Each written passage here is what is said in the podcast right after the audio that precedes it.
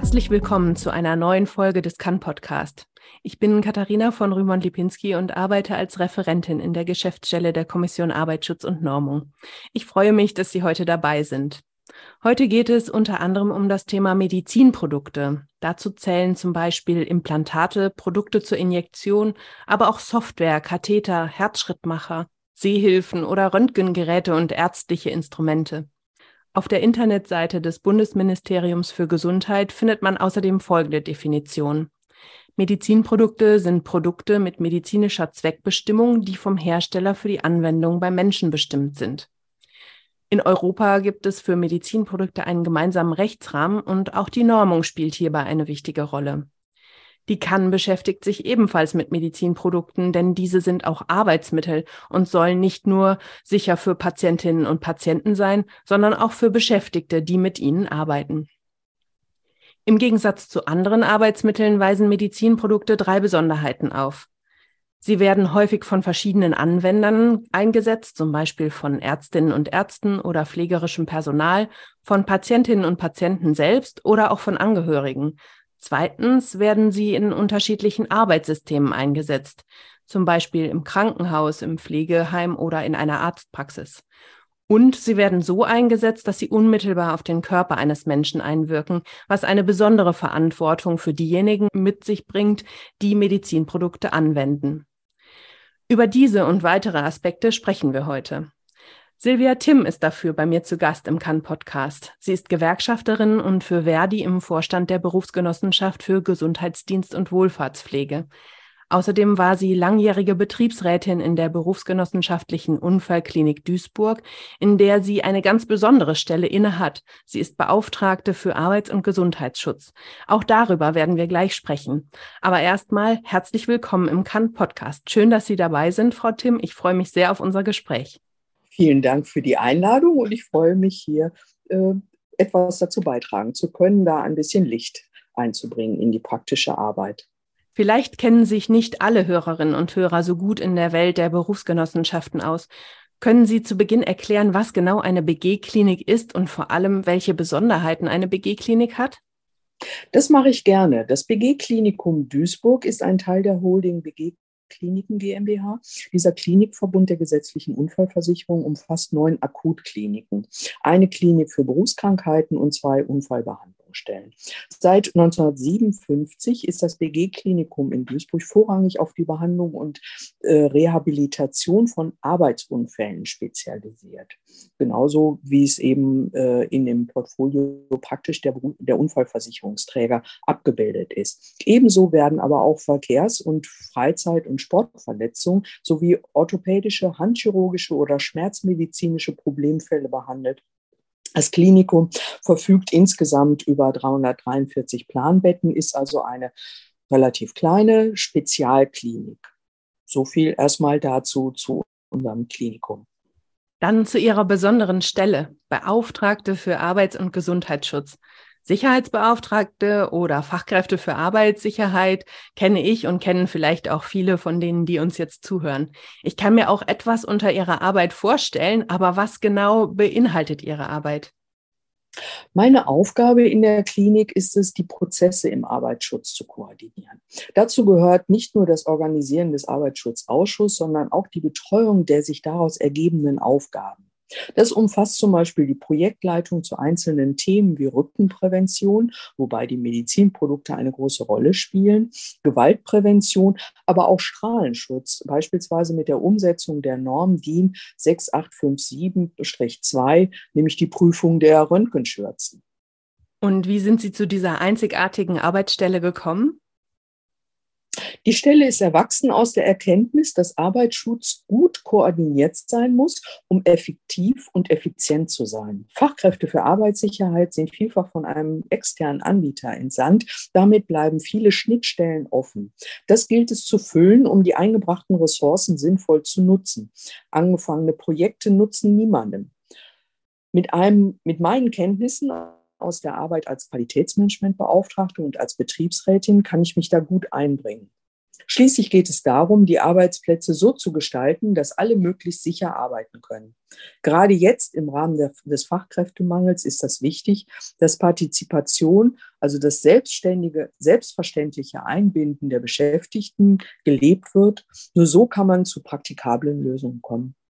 Also für mich hört sich das definitiv nach einem Beispiel an, das Schule machen sollte. Sie kommen durch Ihre Arbeit ja auf jeden Fall direkt in Kontakt mit Problemen, die sich bei den eingesetzten Medizinprodukten ergeben.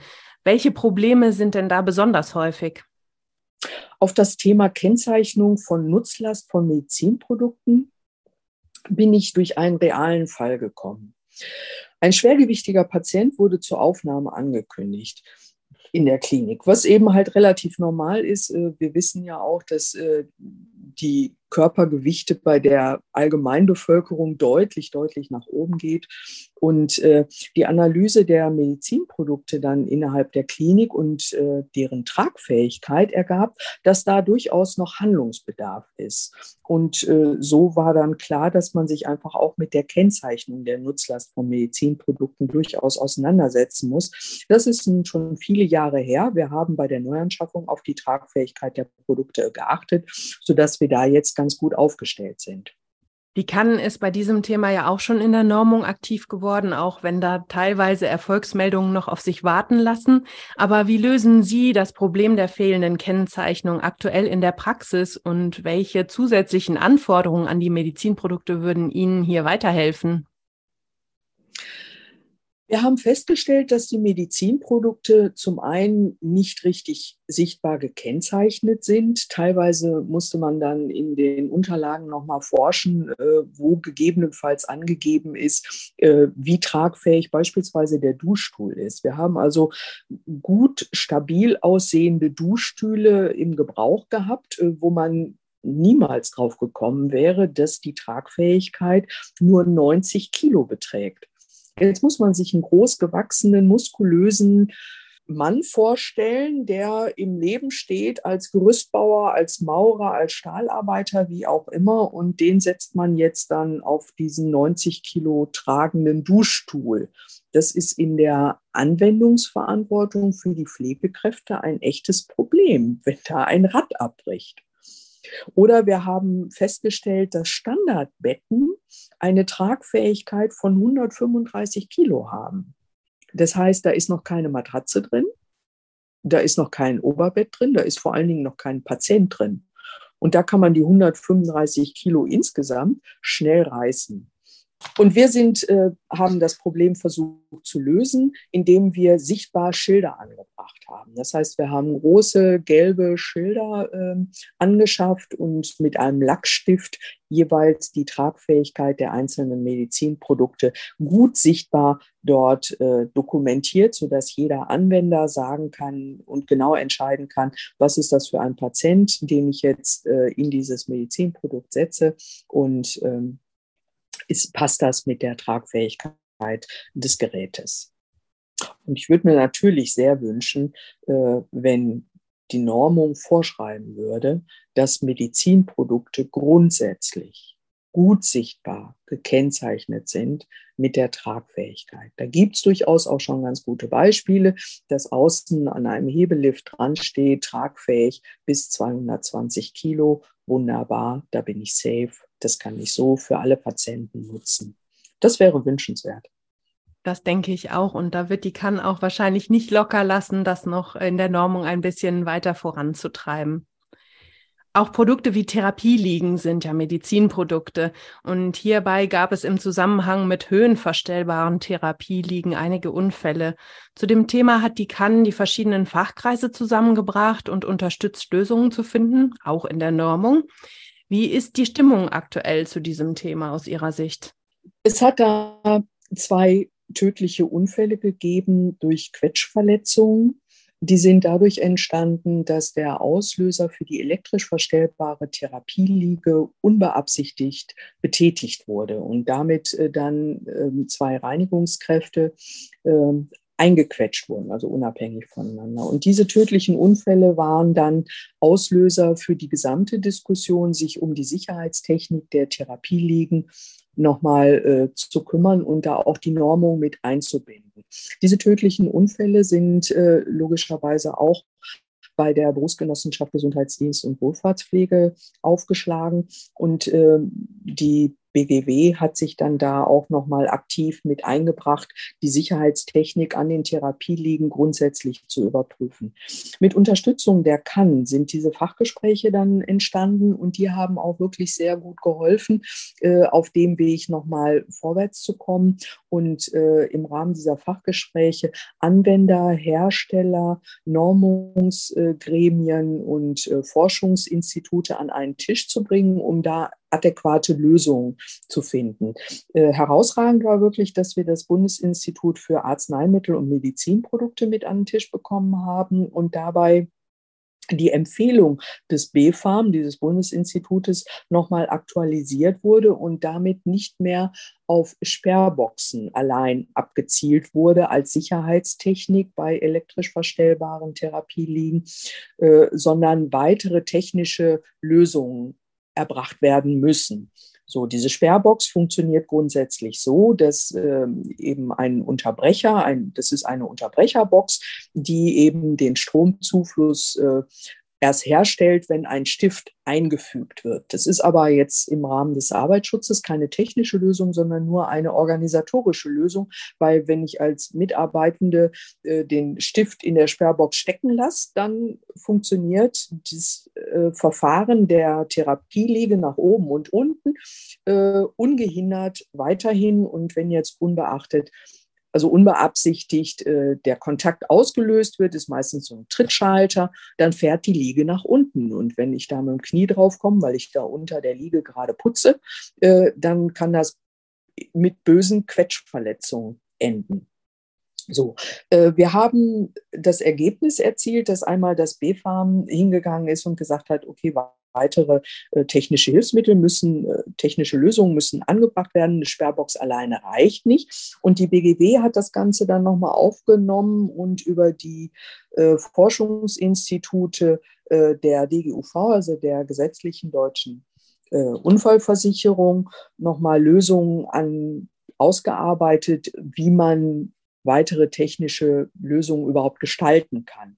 Das wäre beispielsweise, dass man eine Gegenläufigkeit der Kontakte installiert. Das bedeutet, wenn ich eine Reling unten einen Fußschalter habe, dass der Fußschalter oder die Reling praktisch gegenläufig gepolt ist. Das bedeutet, wenn ich das nach unten drücke, geht die Liege nach oben und wenn ich hochhebe, dann geht's nach unten. Das bedeutet, wenn ich jetzt beispielsweise unbeabsichtigt auf diese Reling trete, kann ich darunter nicht mehr eingequetscht werden, weil sie geht ja dann nach oben und damit habe ich dann den Gefahrraum äh, eben halt nicht mehr so gegeben.